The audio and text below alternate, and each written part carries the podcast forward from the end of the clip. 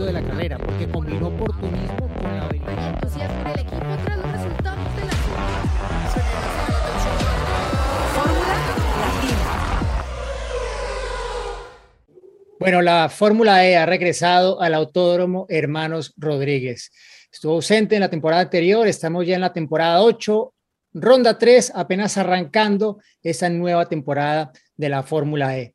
Y en Fórmula Latina hoy tenemos un invitado muy especial, un piloto que eh, ha hecho un cambio de equipo importante para esa temporada y que ha sido ganador en la categoría y aparte ha dado el salto al equipo que más victorias, más títulos ha conseguido dentro de la Fórmula E. Además, habla algo de español.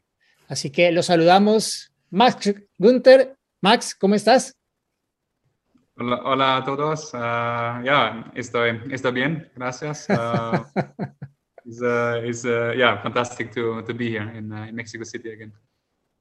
That's great to hear. We'll speak a little more Spanish later, but uh, let's focus on on the questions now, and uh, all we would like to hear from you about. Uh, this is season eight of Formula E. It's just starting. It's a new start for you as well. A new team, new environment. How do you foresee this 2022 season for you?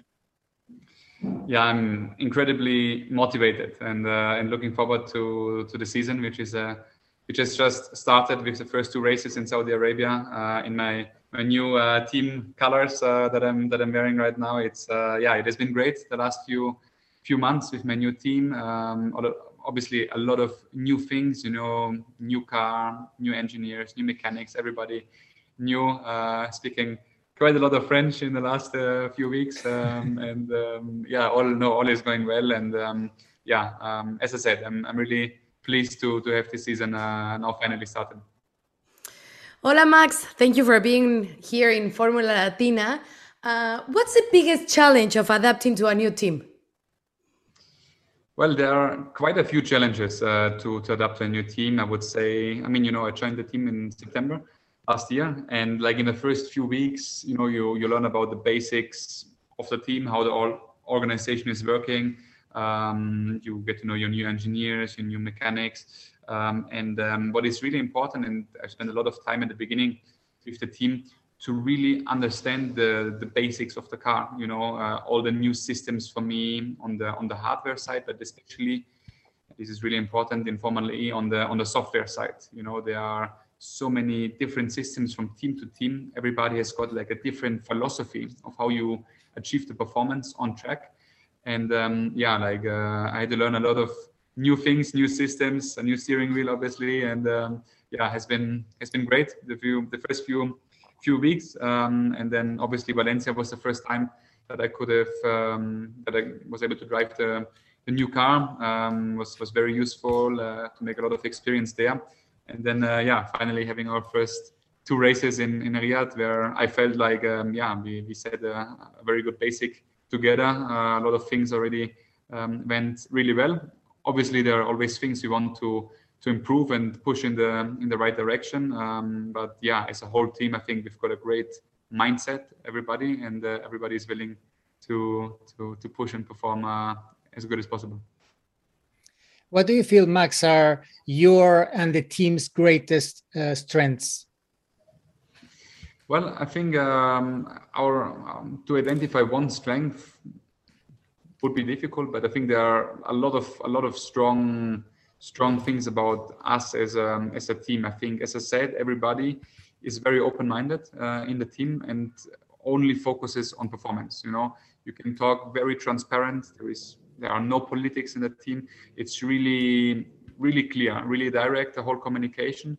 Um, a very young and dynamic team um, as well, and um, yeah, everybody is really pushing a lot and um, and it's a great great atmosphere really for me it's it's like uh, yeah I'm feeling like like in, in a new family uh, instantly um, as as a team so that's great and then you know obviously Dams as a as a racing team has got a lot of experience on, on the setup side how to to make a race car perform um, then to have the strength from from Nissan uh, as a development as a development side is uh, obviously extremely important in, in Formula E with, with the powertrain, with all the software and electronics. So I really feel it's it's a very good good match um, from from those two sides. And then uh, obviously I think uh, with Seb and me we've got um, some some some good good drivers in the car um, in, in, in qualifying and as well in the race. We I think we know yeah how to deliver the performance um, on track. We've both won um, uh, a few races already in Formula E. Um, Seb has won a championship. Um, the team has won three championships already. So um, yeah, I feel everybody knows very well what he's doing, and we, we push all together in the same direction. You already mentioned him, uh, Sébastien Buemi is, is your teammate, and he's one of the most experienced drivers on the grid. Tell us how is your relationship? How has been your relationship so far? It has been great. I, I enjoy a lot the work with with Seb. Uh, obviously, he's he's older than me, uh, a lot more experience in, in racing. Has been racing in a lot of different categories, Formula One, uh, in Le Mans as well at the moment, uh, in, in, in, the endurance, and obviously Formula E as well. And um, yeah, he's um, he's same as me, like pushing very much with the team to to always improve, to find new ideas, how to how to yeah make the car and the whole package perform even better. And uh, I enjoy this a lot. Like we, we we speak a lot, we call a lot, um, and um, yeah, spend a lot of time in the factory together to really um, yeah find find the performance. And um, yeah, it's it's great. It's very respectful as well. Uh, we've got funny times uh, together. Um, we just had like a very very good media day um, here here in Mexico City together. So it's really really yeah a lot of fun and um, good good working relationship. So Shell has obviously a long heritage in motorsport and innovation as well. So, so Max, since you've since you've uh, joined the team, what have you learned about the partnership that Nissan and Shell have in Formula E?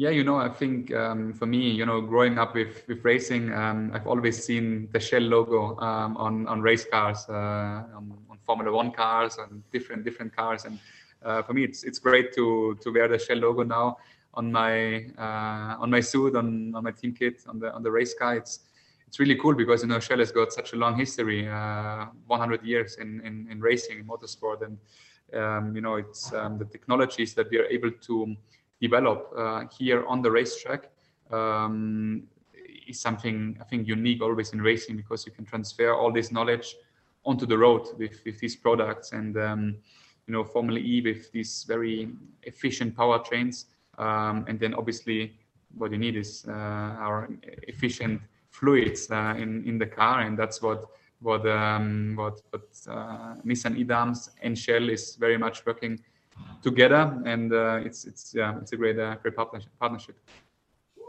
Max, where do you think that you can make the biggest improvement compared to season seven? Um, I think season seven for for everybody because mostly of the qualifying format, which in the past few years was a big factor in Formula E, was a lot of up and down. You know, um, like you had great races, podiums, race wins, uh, but then as well a lot of low low moments uh, in the season. Everybody, and that's why we arrived um, to Berlin last year with uh, I think 16 people being able to become Formula E world champion, which is obviously incredible and uh, and uh, very unpredictable.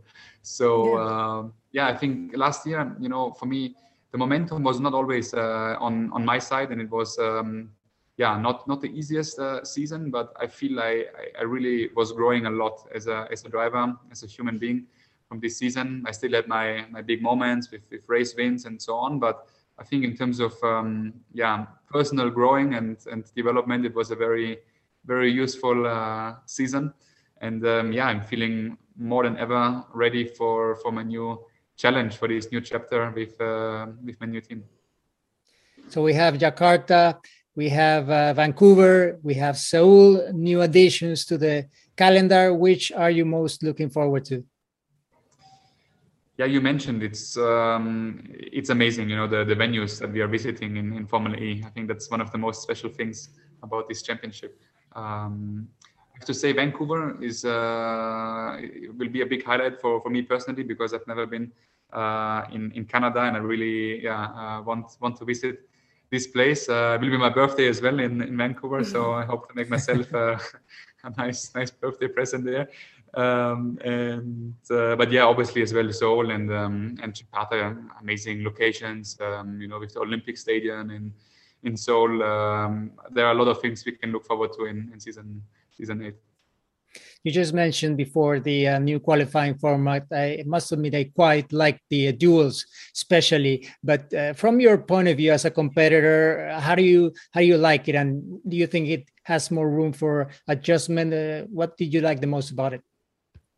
I have to say, I think the new qualifying format is a great improvement and a great thing for Formula E because it's really uh, how to say it's it's spectacular, it's unique and uh, no other championship has got something something like this. And I think it's it's fitting really well to this um, modern mindset of, of Formula E as a championship to to aim for innovation. And I think for for us drivers, for us teams, it's it's a big challenge. It's it's great to have this format. Um, strategy wise, a lot of things to take into consideration and um, ultimately ultimately for the for the fans i think it's a great show you know it's uh, super exciting to see these um, these the group phase and the duels if the with then the big final at the end. It's I think it's a really really good format. Max, uh, you know that Shell has been partners with the Nissan e.dams team since season five and will continue with uh, uh, for another three seasons. Why is this partnership with Shell so important to the team?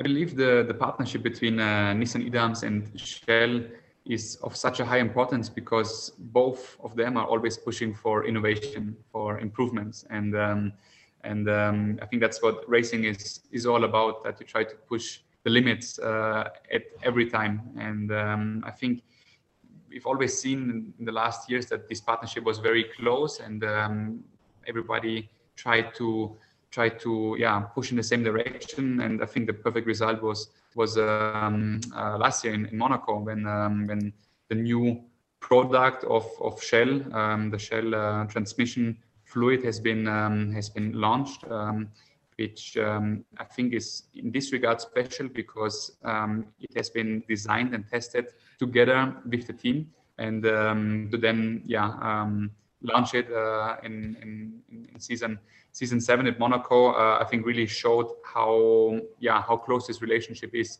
between Nissan e.dams um, and Shell to make our powertrain uh, even more efficient.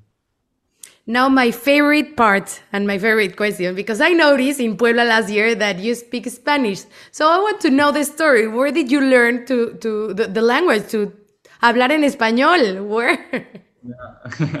Ya, sí, um, hablo, hablo un poco de español um, um, por uh, tres años uh, al colegio en alemán. no es uh, una lengua muy fácil, pero, pero yeah, it's good. It's good to, to, to speak different different languages in racing. You come often to to yeah to, to Spain, you know, for testing, for racing. Now here to Mexico City. So it's um, yeah, it's a language I I enjoy, but I really want to to practice more. So um, yeah, I I try to to use a little bit my my skills here in, in, uh, in Mexico. Pero puedes decirle algo a tus fans en español. Sí, es uh, impresionante. Uh, todos los fans um, uh, en el uh, estadio uh, en Mexico City Uh, es ya increíble uh, por uh, nosotros pilotos. Um, eh, me gusta mucho el circuito y sí, muy, muy rápido. Um, um, and yeah, I think exciting for, for everybody in terms of, uh, in terms of racing. Good. muy bien, Max, muy bien. you, you just said muy rápido, very fast. Muy so, rápido we're looking at the future. You just mentioned also the Gen 3 car coming in uh, season nine. What are you most looking forward to about this new car? Um, I think it will be even more complex compared to the new car because at the moment we've got the, the regen in the race only on the rear end of the car, but now it will even be on the front as well. So the amount of opportunities you have for development of setting up the braking system on both axles, front and rear, will be huge. So I really feel, um, yeah, on the technical side, you can make there quite a good difference. Then the cars will be quicker, which is always exciting for us drivers. You know, always for us, the quicker, the better. Um, and already now, the, the acceleration is so impressive of these electric cars in Formula E. Will be even more. So um, yeah, really looking forward to that. And um, yeah, I think ultimately as well the, the, the, tracks will change a bit you know we will maybe go to a bit of bigger bigger circuits uh, obviously things like or tracks like monaco uh, will always remain but uh, some circuits they will adapt a bit. Um, but um, to drive them with these really really quick cars on these bumpy circuits will be an incredible challenge. Uh, I can I can tell you, and um, yeah, will be a good good and uh, new futuristic way of electric racing. Max, you already mentioned no that is uh, that the Formula E is super competitive, but I want to know what is like your what do you like most about the series? I like most about this series that, um, yeah, I think Formula E, as I mentioned, is always looking for innovation. Um, firstly, I mean, okay, first of all, it's the first ever electric uh, uh, racing racing championship, so that was the beginning. But then to always push for new things like the like the attack mode, like the fan boost, like uh, now this new qualifying format, um, and to attract so many so many good and high class teams, manufacturers, and as well um, racing drivers. Um, it's I have to say it's it's impressive if you really like walk up and down the, the pit lane and you see all these all these names, um, both on the team side and on the driver side. It really shows you how big and how important this championship is. It's a FIA World Championship, um, and um, yeah, I think at the moment really um, yeah uh, the the place place to be, and I'm proud to be part of this journey. I'm going back to the future again to, to Gen 3 Max. uh, how can the team's partners like Shell help Nissan e.dams prepare for this next step? I think you know um, the the great thing about uh, a partnership like the one with with Shell and Nissan e.dams is that Shell is uh, as well active in other racing series like uh, like Formula One, uh, obviously Formula E now for for some years, and to have these new ideas and inputs um, from from outside or from from a partner like like Shell, I feel is really important because you know as a team you're always pushing for every little detail of improvement, but you're so thankful to have as well the input from from, from a partner uh, like like Shell, who is who's got such a big history and experience in, in motorsport that it can only be helpful to to have a partnership like like this one and um, yeah i feel i feel it's it's fitting really well because everybody is is pushing for for these improvements to make it even smoother to make it more reliable to make it more more efficient at the end of the day and um, yeah feels um, feels like a yeah very good uh, partnership Max, what do you think is the contribution of Formula E and e-mobility towards a, a more sustainable future?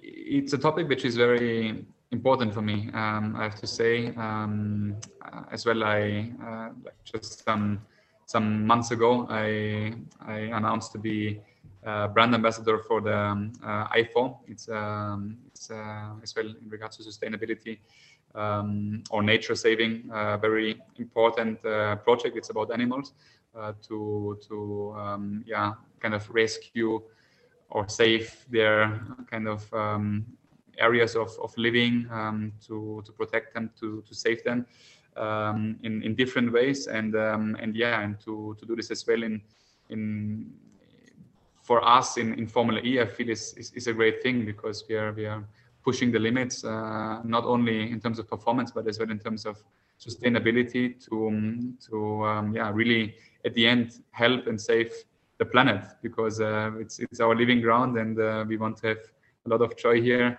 for for a long time, uh, hopefully as as, as human beings.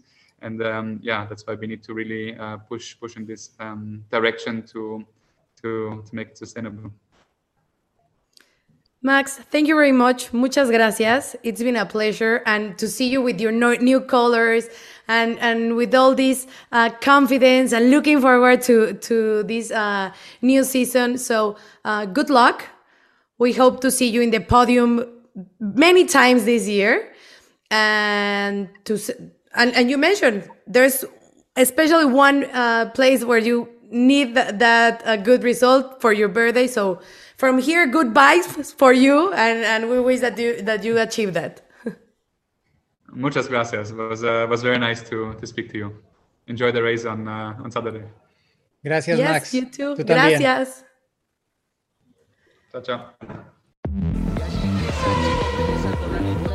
chao. de la carrera porque combinó oportunismo con la habilidad.